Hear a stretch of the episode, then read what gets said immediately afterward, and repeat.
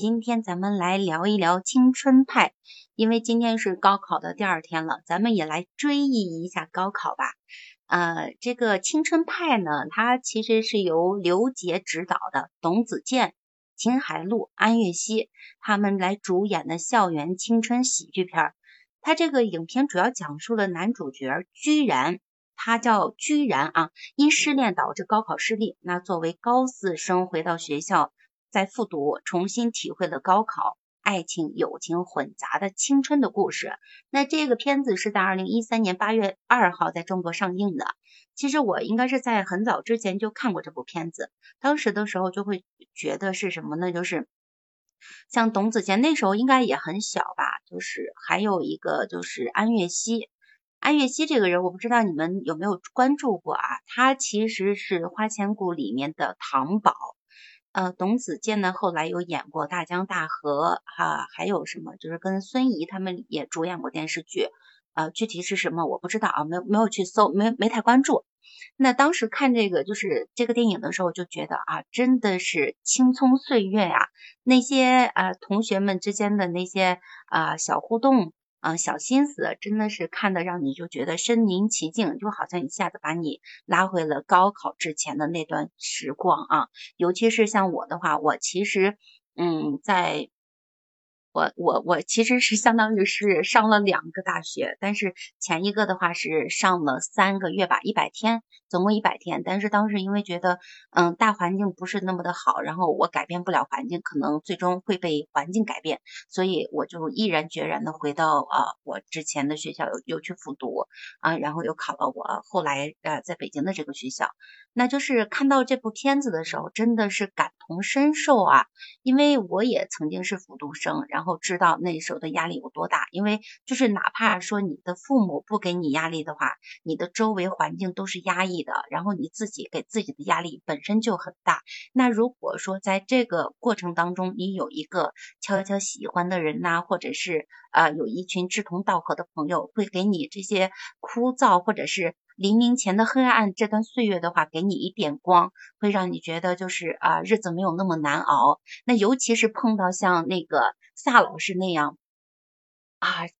这这教十几年的教学生涯里面，就是只有高考，所以他带给同学们的也只有高考，那就是带给呃同学高考这个，其实无形当中就是一种压力，他往那往那一站就是压力。那所以说，就是在面对这样压力的时候，咱们大家一起回忆一下，你的高考是怎样的？有没有兵荒马乱？有没有啊乱七八糟？有没有 什么等等等等啊？此处省略无数个点儿，咱们一起来回忆一下。我觉得好像没有什么兵荒马乱，不过考完了之后，好像就是有一种很茫然的那种感觉。就是在考之前的话，好像就是整个人生都是为了一个目标在那里去奋斗，然后突然这个好像结束了这一段日子，然后就好像就突然间就有一种很茫然。嗯。就是你之前一直在有个目标，在努力，在使劲的努力，拼了命的也要也要拿到高分儿。但是，一旦考完了之后，你一下子整个的你的呃你的绷着的那根弦就松下来了。松下来之后，就是突然之间就没有了目标，对，就不知道自己干什么呢？以前好像考之前还想着，哎呀，呃，考完了我可以睡觉啊，我可以什么？但实际上一考完之后，啊。好像啥都没，啥都不香了，好像就是一种很茫然。哎，我该干什么了？好像不用看书就不知道干什么了。就是你的生活突然没有了目标，就这种嗯，这种空虚感，这种嗯茫然的感觉，其实呃应该是。呃，我我相信大家可能都会遇到过，嗯，在不同的阶段，可能真的都会遇到过这样的情况，因为就是你信心满满，或者是说你把全身所有的力气都用在啊达成一个目标上面，然后突然这个目标可能说不管它实现没有呃实现还是没有实现，它至少是有一个时间节点的。然后到了你这个时间节点，嘎就给你一刀砍下来，然后你就暂停了。暂停了之后，就是在等待这个结果的时候，这一段时间其实相当于一个空窗期。然后 你要去做什么呢？然后你还要去翻以前的书吗？或者是在继续之前的工作吗？然后你可能会突然觉得啊，好像做的这一切没有什么意义，那干啥呢？就放空自己吧。是这种感觉，然后现在就是过了那么多年，好像感觉的时候，其实虽然是很忙碌，或者就是呃，反而是那段日子会感觉特别舒服，因为你是有一个很明确的目标，然后你会去为了这个目标去努力，然后那个那段日子反而是感觉上是人生最充实的一段日子。所以不是网上不是都在说，呃，高中的时候，特别是高三的时候，是整个人最聪明的时候，最辉煌的时候。我觉得，对，我觉得昨天，然后你说完这个电影之后，然后我还特意看了一下这个《青春派》，嗯，看完之后的话，感觉真的就是全都是回忆，然后同时也感觉有压力。那么就是现在，就就咱们当下这个高考来说的话，那么很多人形容说高考是千军万马过独木桥。其实有一些这个尖子生的话，他们是不需要参加高高考的。但是我不知道大家有没有发现这样一种现象，就是你那个那些尖子生，他们就即使说已经提前被一些好学校录取了，那么但是他们有的人还愿意去参加一圈这个高考，就是想感受一下这个高考的这个环境。其实高考给我们带来的不但说是压力也好，因为现在刚好今天是高考第二天嘛，给我们带来的是压力，嗯，或者说其实我觉得也是一种成长。那参加过高考和没有参加过高考的人，其实不太一样的感觉是不一样，就跟说当过兵和没当过兵的人，他其实也是不一样的。我们可能看见的说，哎呀，那么这么多人就是。这一年，尤其是进入高三，尤其是高三下的时候，那么他们就是基本上像这个电视里演秦海璐演的这个老师的角色似的啊。那么到晚上几点，十一二点以后，那么都不睡。呃，甚至一两点钟不睡也很正常。第二天早上五六点钟又爬起来，天一亮你就要醒，爬起来又接着去复习。那大部分人呢，高三下的生活的确就是这样的。每天他们那个时间已经不需要再去学什么新知识了，就是每天大量的刷题、刷题再刷题。那么就是你有大量的这个阅题量，才能够提升，也就是才能够让你在高考的时候，一呢是临阵不乱哈，那么有这种镇定自如的感觉，就不会说哎突然间抛出一道题了，你自己不知道咋办什么。嗯，就也是让大家不断的去模拟练题、模拟考试，然后真正去应对这个这个真正到来的高考。我们在这个其实最苦的是什么，并不是高考的这个真正去上考场这一瞬间。那个时候你真正上考场的话，那么其实呃临场发挥肯定是更主要的啊。就是不要说中途你平时练的都很好，结果一临场发挥的时候掉链子，那简直有点惨啊。啊，那这种属于个别现象。我们在前期大量的去练题的时候，整个高中时代是压力非常大的，越往后走压力越大，越往后走压力越大。所以就是现在的高中生他们是这样，呃，就是在这个分班的时候，从高一进来之后呢，然后就开始这个。按成绩给你去分班，一二三四，比如说一共有十个班，那么比如说第一个班、第二个班就是这个尖子生的班，非常非常尖子的。然后从三开始往后排，按这个大排名去往后去排。那你有时候就会发现说，那么越往前的学生真的越努力，他就是越努力；越往后排的学生，他可能就是这个环境真的是在。改变这个学生的状态，然后整体的氛围是在发生变化的，那么它就会形成什么？就是两极分化的这种状态了。那你在后边的同学，你想去突破这个？这个环境，你想不想在这个班，就要使劲的往前去赶，通过每一次的考试，让你的成绩不断的往前去提升，然后你可以去调班，往前去提高，就是调到这个班排名靠前的这个班级去。那么你会往，你会不断的发现，就你每提升一个班级，也许你在九或十的时候，当你提升到三四或者四五的时候，你发现氛围是完全不一样的，学习劲头也是不一样的。其实也给我们带来，就是看这个电影的话，我感觉，嗯，除了说后边后边那个那个小男孩他因为谈恋爱，结果把他这个高考的这个整个全都给耽误了。最后这个语文作文题，他直接写出一个曹晶晶的名字，然后剩下题就一直在想他，整个高考过程就在想他，结果到交卷的时候啥也没写。结果这个班呢，整个人家人家那女生，她暗恋那女生，人家考上复旦，她自己啥也没考上。然后第二年呢，再重新参加这个，又复读了一遍高三，然后再继续参加高考。老师是看上去非常厉害，这个秦海璐老师，往那一站就能给你吓死似的。嗯，他说他自己带了高三，完了之后可以带高一了，但因为一些种种原因，他又带了一圈高三，他自己也觉得压力大，他就用各种。自己的各种方法和人格魅力去吸引这些学生，让你们啊，那么真正去尽快适应，然后把这个状态调整到能够这个应对高考的这个状态。我觉得这个老师是真的很伟大，看上去很厉害、很凶，但实际上他更多的方面展现出来是他对工作和给孩对孩子一个认真负责的态度。我觉得人生中如果尤其是在你高中年代能遇上这样一个老师，你真的就是偷着乐、庆幸去吧。他有这么一个人拿着小鞭子在抽着你，逼着你让你去学。我跟你说，你不进步真的都不成了。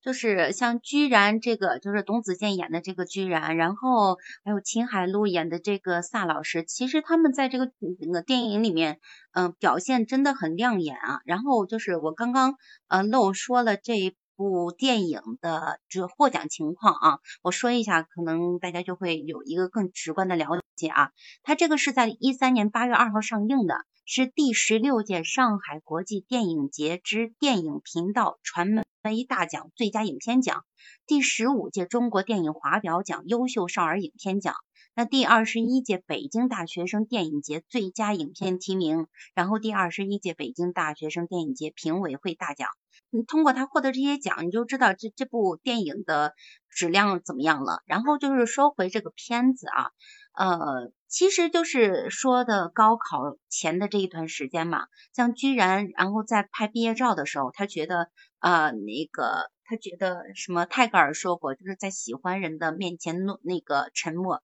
呃，就是懦弱。所以他在拍照的时候大胆的说出了对黄晶晶的爱、喜欢。然后黄晶晶呢，可能就是对他只有一点点的喜欢，但是因为呃担心他在高考前的五天受到伤害或者是受到打击，影响他的高考，可能就是马上要高考，然后又又跟自己喜欢的女人女神在一起了，就是很幸福的一一种感觉。但是走到马路上的时候，因为这个萨老师，呃萨老师就像刚刚悠悠说的哈，本身往那一站就是呃高考的化身，压力的化身，就那样的，他的小鞭子时时刻刻在抽着你，然后他那个居然。其实算是一个呃比较有天分的学生啊，呃，然后呢，嗯，他就那个萨老师，其实，在那个居然他们走了之后，立马就给他妈妈打了电话。他居然的妈妈是为了他能更好的学习，啊，能更加安心的准备备战高考，在学校的对面租了房子，那想必离学校很近的啊。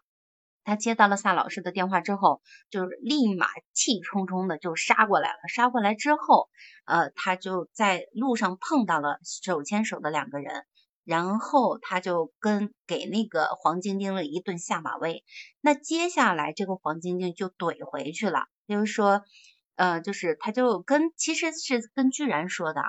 就是我前一秒钟我可能喜欢你的勇敢，但是下一秒钟可能因为你的不勇敢，我就不跟你在一起了。那其实就是这个时候居然就失恋了，他失恋受到了失恋的打击，但是他回家之后其实有跟他妈妈也算是发脾气吧，就觉得啊你又干涉我怎样的，那他就想，既然黄晶晶说了，就是因为他的不够勇敢，因为他妈妈在。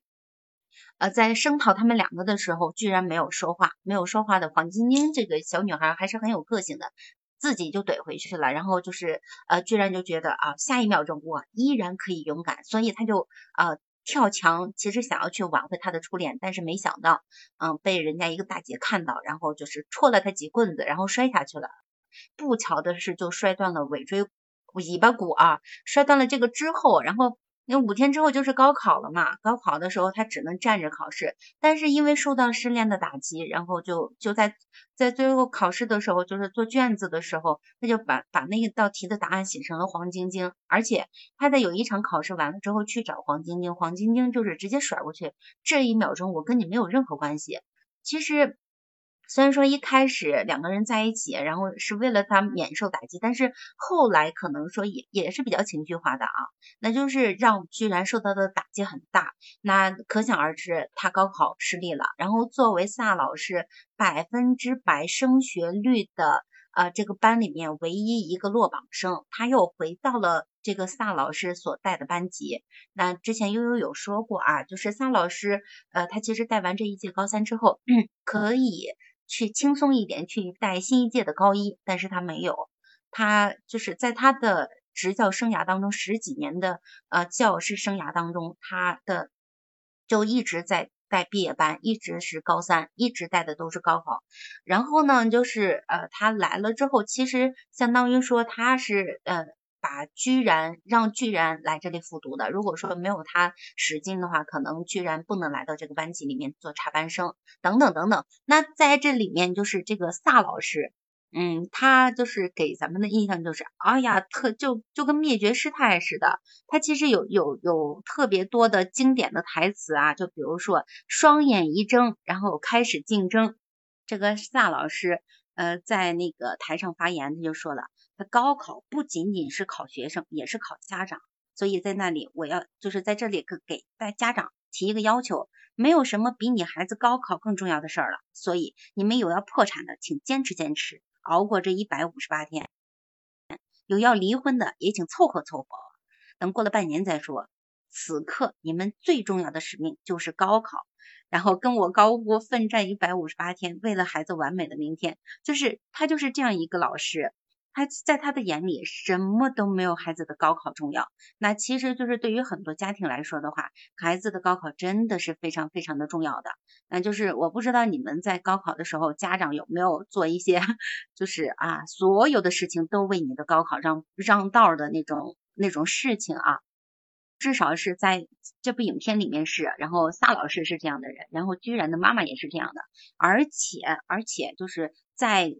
个居然高考失利的时候，他妈妈一瞬间就崩溃了。然后就是他所有的，就是他妈妈是辞了工作来陪他高考的。结果呢，他竟然因为失恋，然后竟然啊那个什么呃，然后就呃高考失利。然后还有一段啊，居然跟那个萨老师他们两个算是有一段小对峙，就是说，那我妈妈来是不是你打电话的？然后萨老师说是。那我高考失利是因为你。有一段我不知道你们有没有看到这个啊？他说我我失恋是因为你，我高考失利失恋失利也是因为你。你要不打不打那个电话的话，我肯肯定能考上的。那成了你那百分之百的那个那个污点了，这是你自己一手造成的。人家那老师不还跟他吵吗？他哪吵得过这老师啊？我觉得老师嘴太厉害了。对呀，还有啊，就是我还要继续把这个这个老师说的一些经典语录跟你们说一说啊。是他还说。你扛得住，你给我扛；扛不住，给我死扛。然后还说什么累死你一个，幸福你一家，破釜沉舟，拼他个日出日落，背水一战，干他个无怨无悔。这个是真的太，哎呀，真是说的太到位了。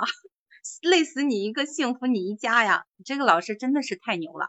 还有他说啊，不苦不累，高三无味；不拼不搏，等于白活。还有两眼一睁开始竞争，然后他接下来就是发卷子了，然后就是那那一段啊，不苦不累，高三无味，不拼不搏等于白活，就算拼个头破血流，也要给我冲进一本的大楼，提高有一分，你就有可能干掉的是上万人，啊，然后 真的是这一段太精彩了，然后听的时候你会觉得啊，这老师打了鸡血吗？但是他就是这样一个人，他就是时时刻刻都在都在打鸡血一样，就是他只要一到班里面，然后往那一站，就像上满了发条的那个小马达，哒哒哒哒就一直就开始了，呃，然后就里面有一个有一个学生叫李飞，就是很娘的那那个同学，他不是他们几个在聊天的时候说那个，居然就说我恨不能现在出去就被车撞死，然后他们聊的时候就说啊，让那个萨老师。那个出车祸嘛，然后结果萨老师真的出车祸了，然后萨老师给他的代班主任是有说过，呃，说就是呃不让这些孩子们去看他，结果就是这些孩子们真的没有去看他，然后就这一段的话，其实就是说，嗯，在整个的这这部片子里面，它不仅仅讲到的是青春，是高考，然后是面对梦想呀，或者是呃在那个青春懵懂的岁月那些就是。有一点点小萌芽的那种感情，还有友情啊，然后另外还有师生情等等的这些其实都有的。那萨老师作为一个铁面无私或者是灭绝师师太一样的嗯，然后整天能量满满的这样一个呃老师的形象存在的话，他给学生的压力很大。然后呃，其实在他生病的过程当中，他也是希望学生能去。嗯，能去看一看他的结果呢？这些孩子们就是可能真的是就是理解差了，或者是咋着的啊，就没有一个人去看他。但是等到他在就是拍毕业照前一天，萨老师是拄着拐杖来到了班级，他其实说了一段话，就是很感人。他就觉得就是呃，就就像我一直在说，他这个十几年的教学生涯当中，他一直呃。那个就是他的呃工作就是高考，然后他带给学生的也只有高考，其实带给学生更多的是压力。他有他自己独特的方式来带毕业班，那他的成绩也是斐然的啊。但是他也是个人呐，也是就是。他真心对待孩子们，也希望能得到孩子的回馈。然后他那段就是呃，不说很煽情吧，但是真的是真情流露，让人听了之后，反正我看我昨天是又把这个电影重刷了一遍啊，看的时候真的是呃泪流满面的感觉啊。那。等到他们拍毕业照的时候，这个居然他就是一个 捣蛋鬼，他又开始正拍拍了一张之后，然后再拍下一张的时候，他直接说等一下，就像他在跟那个黄晶晶表白的时候一样。那这个时候他表白的对象就变成了萨老师，然后他就说萨老师，呃，就就表白的意思就是说，虽然说呃我们可能很快就会忘了你，就是我们不会忘了你，呃，因为我们是真的恨你。然后听到这里的时候，其实萨老师可能会觉得，哦，这原来孩子们真的这么想我。然后他可能会反思，我是不是做的有点过，或者是怎么着的？他其实能肉眼可见的，他的面部表情是有变化的。但是居然接下来就说了，但是我们也爱你。其实就是是就是就像悠悠刚才有说了，就是有在你那个呃青春岁月里面，在你有目标、有理想、有干劲儿的时候，然后还有你那个作为孩子的天性，爱玩爱闹，然后没有定性，或者是自律不性不强的时候，有一个人天天拿着小鞭子抽着你，其实是很幸运的一件事情。那邵老师就是充当的那个小鞭子的角色嘛。然后其实你回想起来的话，他做的所有的事情都是为了孩子好。那这些学生们也是，人心都是肉长的嘛，你怎么对我，我肯定能感受得到。所以最后这个居然的一段表白，其实也算是呃代表着这整整体的学生对老师的一个表白。那就是呃撒老师在听到他之前有说我们真的恨你，就是不会忘记你，是因为真的恨你，因为他带给他们的太多的压力了，然后所有的事情就是没有休息，没有玩乐，没有恋爱，没有。呃，没有自由，任何任何所有的跟这个年龄有关的，呃，那些跟学习无关的东西，全都被这个萨老师给压没了。连那个过年啊，然后是过完年回去补课，呃，然后要十一点了还不让去吃饭，还不让睡觉，然后第二天早上五点钟可能就要爬起来再继续读书，就这样的一个老师。但是孩子们是真心知道他是对他们好的，那所以呢，就是。我们是爱你的。听到这个的时候，真的是眼泪止不住的往下流。大家也看到了，萨老师也是满满心的感动，然后眼泪也是刷刷往下掉的。那其实就是呃。在这样的岁月里面，青春的青春年少的岁月里面，有这样一个老师的存在，真的是一种幸运。那就像他，像跟李飞呀，然后齐明志呀，嗯，还有贾迪呀等等这样一群死党，他虽然说一开始他们有有一些小矛盾、小冲突，而且。那个居然，他居然在他们的心里就是像一个情圣的存在一样。嗯，他们几个男生都有喜欢的女生，然后让他出主意，然后去追女生表白啊，等等等等，做了很多很搞笑的事情。那就是他们有冲突，然后最后几个人在一起，嗯，也是就是成了很好的哥们儿嘛。然后又又是一个宿舍的，但是当中其实也有不好的，那就是像那个周强，家庭条件不好。嗯，他觉得就是呃，他特别勤奋、特别刻苦的在读书，但是因为一些一个校外的打架事件，他不知道是被退学了还是去了转去了其他学校啊。那就是整个的高考对他来说，就是像贾迪他是富二代，然后像那个谁，像李飞的话，他很可爱，然后他最后其实考的电影学院往这方面去发展。那那个呃，那个还有一个叫什什么来着？嗯。齐明志他其实就是拼爹是拼不过的，然后其他几个人，呃，他有要么有你要么有钱，要么有权，家里边就是他们可以拼爹的。但是齐明志是什么都拼不了的，你拼爹都拼不过，拼爹拼不过别人，然后你还不拼你自己。这句话其实也挺经典的。那就反过来，咱们再来说周强这个人，他家庭条件很不好，就是住在郊区，然后他。在他看来，高考对他来说是最公平的，因为贾迪不用参加高考，他要去美国读书了。然后像那个就是呃李飞的话，他凭借自己的就是呃爱好呀、兴趣呀等等，他跳舞很好啊，呃然后呢他去考去了电影学院，然后居然呢他是一个呃就是学习很好的一个孩子。那他们的话就是可以通过这些，然后要么天赋，要么怎样的，去实现自己的大学梦，或者是改变自己的命运，可以这么说啊。但是周强呢，他不是，他必须要通过自己勤奋努力的学习，然后才能改变自己的现状，改变自己的命运。那就是他觉有一有一句话说的特别好，就是高考对于他来说是最公平的。那可能就是对，因为咱们直播间。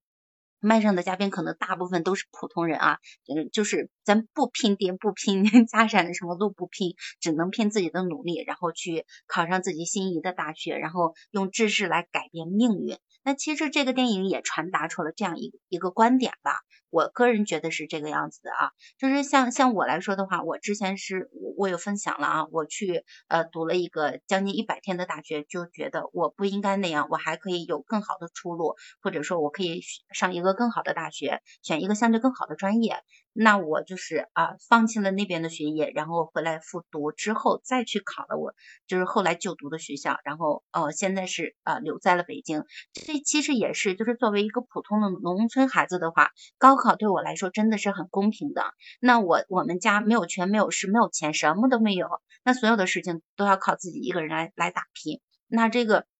我就觉得他真的是公平啊！我我考了多少分，我就能上一个什么样的学校。那对大部分人来说，可能也真的是样子，有这个样子啊，尤其是对咱们影片里面的周强来说啊，他更是这个样子。那对居然他们呢，也是。居然说，呃，他之前有说他是算是一个天才或者是什么，就是学习成绩挺好的。但是你一旦不努力的话，还是会高考失利。他第一次高考失利就是这样的。但是其实最后居然有说一段话，他就说，其实他感谢这复读的这一年，因为嗯，他可以重重新就是多了一次感受青春、感受爱情、感受啊这些友情的机会，相当于说多了一次记忆吧。然后就是整个影片看起来的话，非常非常的励志。虽然说有很多搞笑的成分存在，然后也有一些啊什么，就是呃他，我又突然想到了什么，就是呃在呃刚影片刚开始，或者是就是居然刚刚去复读那一段，就是特别的，就是这个萨老师特别的不近人情，然后就问他早恋嗯是不是错的，然后就那一段啊。就特别的让人觉得啊，这个老师怎么这样啊？然后就把人的自尊扔在地下，还要踩两脚的那种感觉。但是，但是，呃，确实是因为，呃，因为这个早恋这个东西，它有时候啊，呃。虽然说咱们之前有在其他的地方了解过，就比如说两个人啊，就是在高中恋爱了，然后互相标榜着，然后一起学习，相约在大学啊门口见呀，这样就是可以互相促进着去学习。但是像居然这个的话，就是确实是耽误了学习，尤其是啊他这个高考失利，然后整个就是一个反面教材呀。他所以就是呃萨老师在他。刚开始就是刚开学的时候，就给居然了一个下马威，也算是呃给整个班级的同学一个呃反面的教材吧。然后然后让大家知道早恋这个东西是要不得的，不然的话，居然就是一个例子，就特别明显的在这里。那那。那个谁，那个小凡的话，其实一直是喜欢居那个居然的嘛，包括他买他的那个那些材料、那些笔记，那所有的像其他几个人一问五百块钱，你怎么不去抢劫呀？人家根本都不会要，然后还讽刺他说你万一考不上呢？那你怎么复习啊？怎么怎么学习？但是那个小凡直接五百块钱把他所有的笔记都都买回来了，然后正好阴差阳错的两个人还在一个班级里面。那其实最后的话，就是居然在跟黄晶晶的这段关系里面，他其实有在做各种各样的努力，但是黄晶晶可能真的是就是啊对他的喜欢就是呃因为可能欣赏他的勇气或者是怎样的，然后最后的两个人就是一个在大学，一个在高中，呃，然后呢？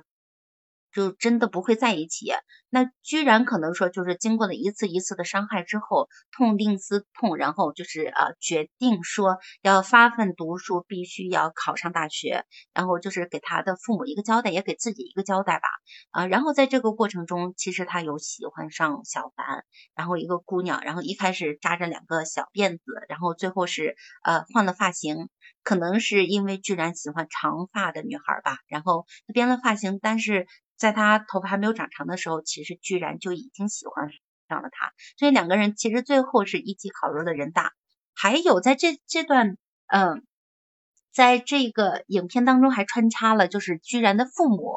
那居然的妈妈就是给居然的压力其实是很大的。那他爸爸呢，就是呃在乡在郊区一个人跟狗一起生活，那就是其实这个夫妻关系啊就有点不太和谐。那就是有一段很搞笑的，就是他爸爸光着膀子，然后他妈妈还说你就你就不能再等一等，然后你就这么急，然后他爸爸就 光着膀子，然后拿着衣服捂着自己就就走下去了，就跑了。然后其实就是居然有跟他爸爸出招，说你跟他。闹离婚，假离婚，然后让他妈妈回去了。然后一来是给居然更多的喘息的空间，另外呢也是为了家庭的和谐。反正就是在整个的青春派里面有亲情有友情，然后有家庭关系，然后还有就是更多的是关于嗯算是信仰也好，或者是信念理想也好等等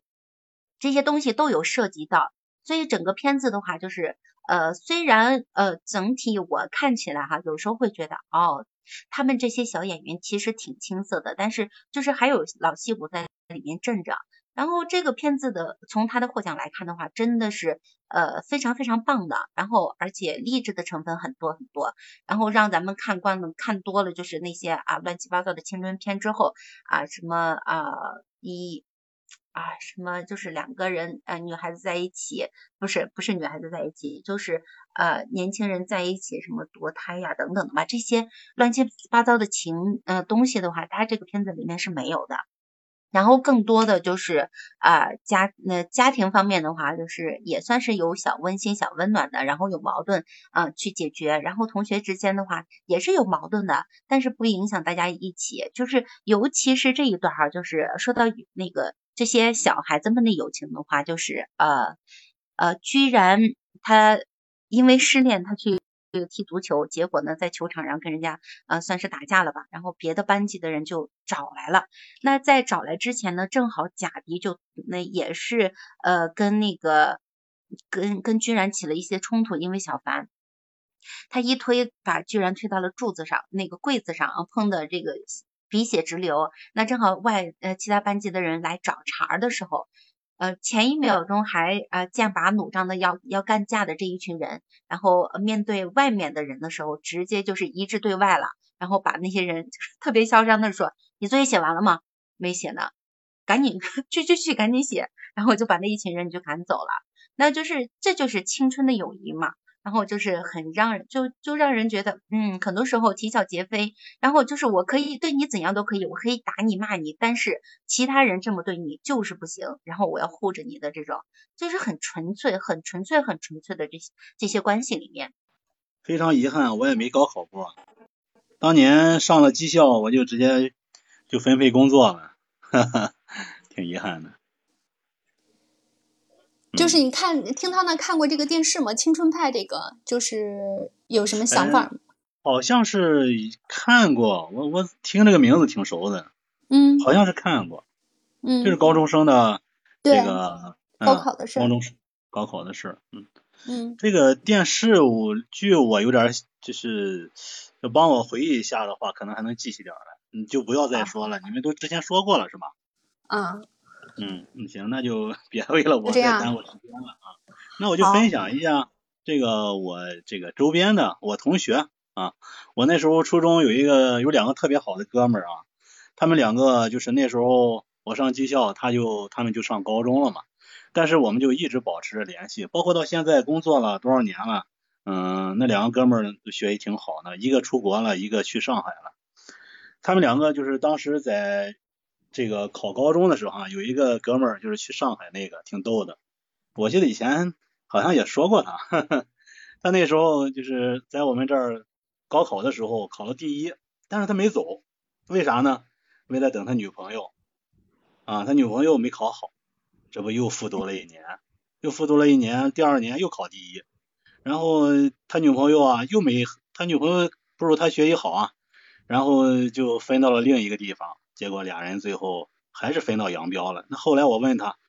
我说你当年你是咋想的呢？那为了他是白耽误一年功夫，嗨，也也觉得自己当时有点二了，但是人家有这实力啊，就是再复读一年。人家还是考得很好，最后考的这个厦门大学嘛，去厦门大学，嗯，然后毕了业之后，直接就去上海找的工作，就在那定居了。嗯，但是哈，就是咱们通过高考这个事情，咱说一下家里的事儿。嗯，就是那个我那哥们儿，他嗯是独生子啊，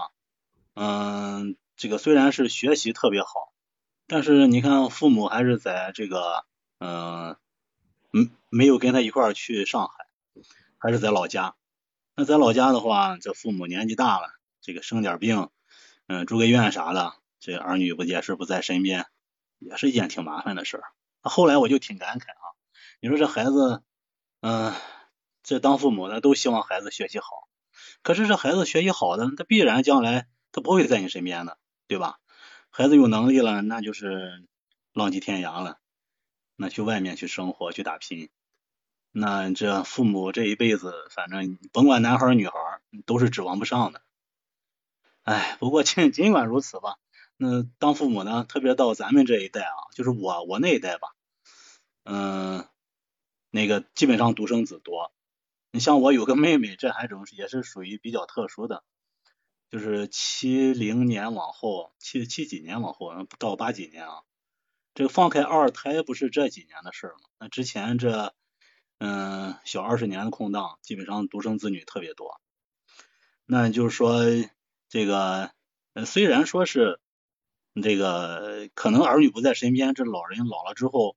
嗯会觉得孤单啊，或者是生病什么的也不方便啊，没人照顾。嗯，但是还是希望自己的孩子有本事啊，那能留在身边是最好的。那有本事还留在身边，那就是。最最好的，但一般有本事的，嗯，都都自己就离都离父母很远，真的是。嗯嗯，你看我这个从小也是就在父母身边长大的，那今年也是四十好几的人了，但是嗯，就感觉在自己父母身边吧，觉得自己好像没长大一样。对，就是就刚刚你说到这个孩子别太有出息了啊，呃，其实就是咱们前几天聊的那个《你是我的荣耀》里面，他的那个就是于途的爸爸就说，孩子嗯这么有出息，哎，其实想想也不好，你看就是有点头疼脑热的或者是怎么样的，就是你根本指不上，然后其实他呃。就就说还不如说就在呃家里边小县城里面嗯找个工作待在身边呢。那其实就是我婆婆啊也说过，因为孩子哎那么有出息干啥？你看离这么老远，你看我们家是山东的啊，我我婆婆他们家也是山东的，然后他们现在其实是呃。家里边就是地呀，什么亲戚朋友啊，什么都管不上了，都不管了，然后就来到北京，然后来照顾我们这个小家庭。然后又说到，就是我闺女现在不是三岁多了嘛，然后就是有时候在家里面会聊到，啊，说这个孩子以后就是啊，呃，有可能还会出国呀，等等之类的吧。然后我婆婆就说了，哎呀，我们可不想让他去那么远啊，离我们近点儿多好。那就是哪怕说我跟我老公，我们两个在啊，像在。淄博呀，在济南呀这样的地方都好，你开车两三个小时就能到家了。这这大北京的，然后回去一趟，可能一天就是从从从开始到家，可能需要一整天的时间，就是太远了。有点什么事儿，就可能你回去什么都耽误了。其实也是这样的，但是坐高铁那么方便。但是你我们从我这里到高铁站需要啊，就是需要两三个小时。从高铁站那边的高铁站到我们家的话，在山沟沟里面啊，也得两三个小时的时间，你算去吧。这这高铁上可能也也只需要两三个小时的时间，这整个一天的时间都没了。但是啊，但是又话又说回来，就是通过高考来改变命运的话，你看我当时的话，就是咱们山东人肯定都知道啊，就是本省的分数线是很高的。然后像当时我那个成绩的话，要嗯，我就是报考省内的学校，像山师啊、济南大学这样的，我根本都不敢考虑，所以就是考了省外的学校。然后就是呃，反正我当时的成绩的话是上不了省内的学大学的，就是比较好的。那就是虽然说这个这个高考对很多人都是很公平的啊，那就是通过高考可以改变你的命运。那其实像我跟我老公也是也是这样，就是通过高考走出来的。但是就是你不能两全呀，你你有这一头就不能有那头。那我们考虑说，在北京可能机会更多一些，或者是说，就是我们在北京跟回老家，其实同样的起点都是从零开始，那就是在外面也没有什么不好，所以就尝试着留下嘛。那结果其实就是，呃，除了把父母接过来接在身边的话，就是我们是不能在身边尽孝的。其实这个就是也也算是说，就是高考之后的一一些延伸吧。那青春派呢，其实是讲的高考之前还有高考这这一段儿。那咱们明天来聊一聊高考之后的那些一二三事，然后咱们呃明天继续啊，明天继续。那那今天咱们暂时就到这里吧。然后呃，这个青春派这个电影呢，其实它就是一群年轻的演员，再加上一些老戏骨来镇场，包括秦海璐呀、咏梅呀，嗯，还有那个。侯孝贤也在里面出现过啊，如果感兴趣的话，推荐大家去看一看，因为就是嗯，我我个人觉得是很好的一部片子，我是刷了好几刷了。然后今天就是正好呃也是在呃跟高考有关系嘛，所以拉出来聊一聊，追忆一下咱们的高考。那明天呢，咱们就来准备一场那个高考之后的这些避坑指南。然后咱们的特邀嘉宾是慕容讲史啊。那就咱们今天到这里就结束啊，明天咱们相约十二点，不见不散，小伙伴们再见啦，拜拜，再见，拜拜。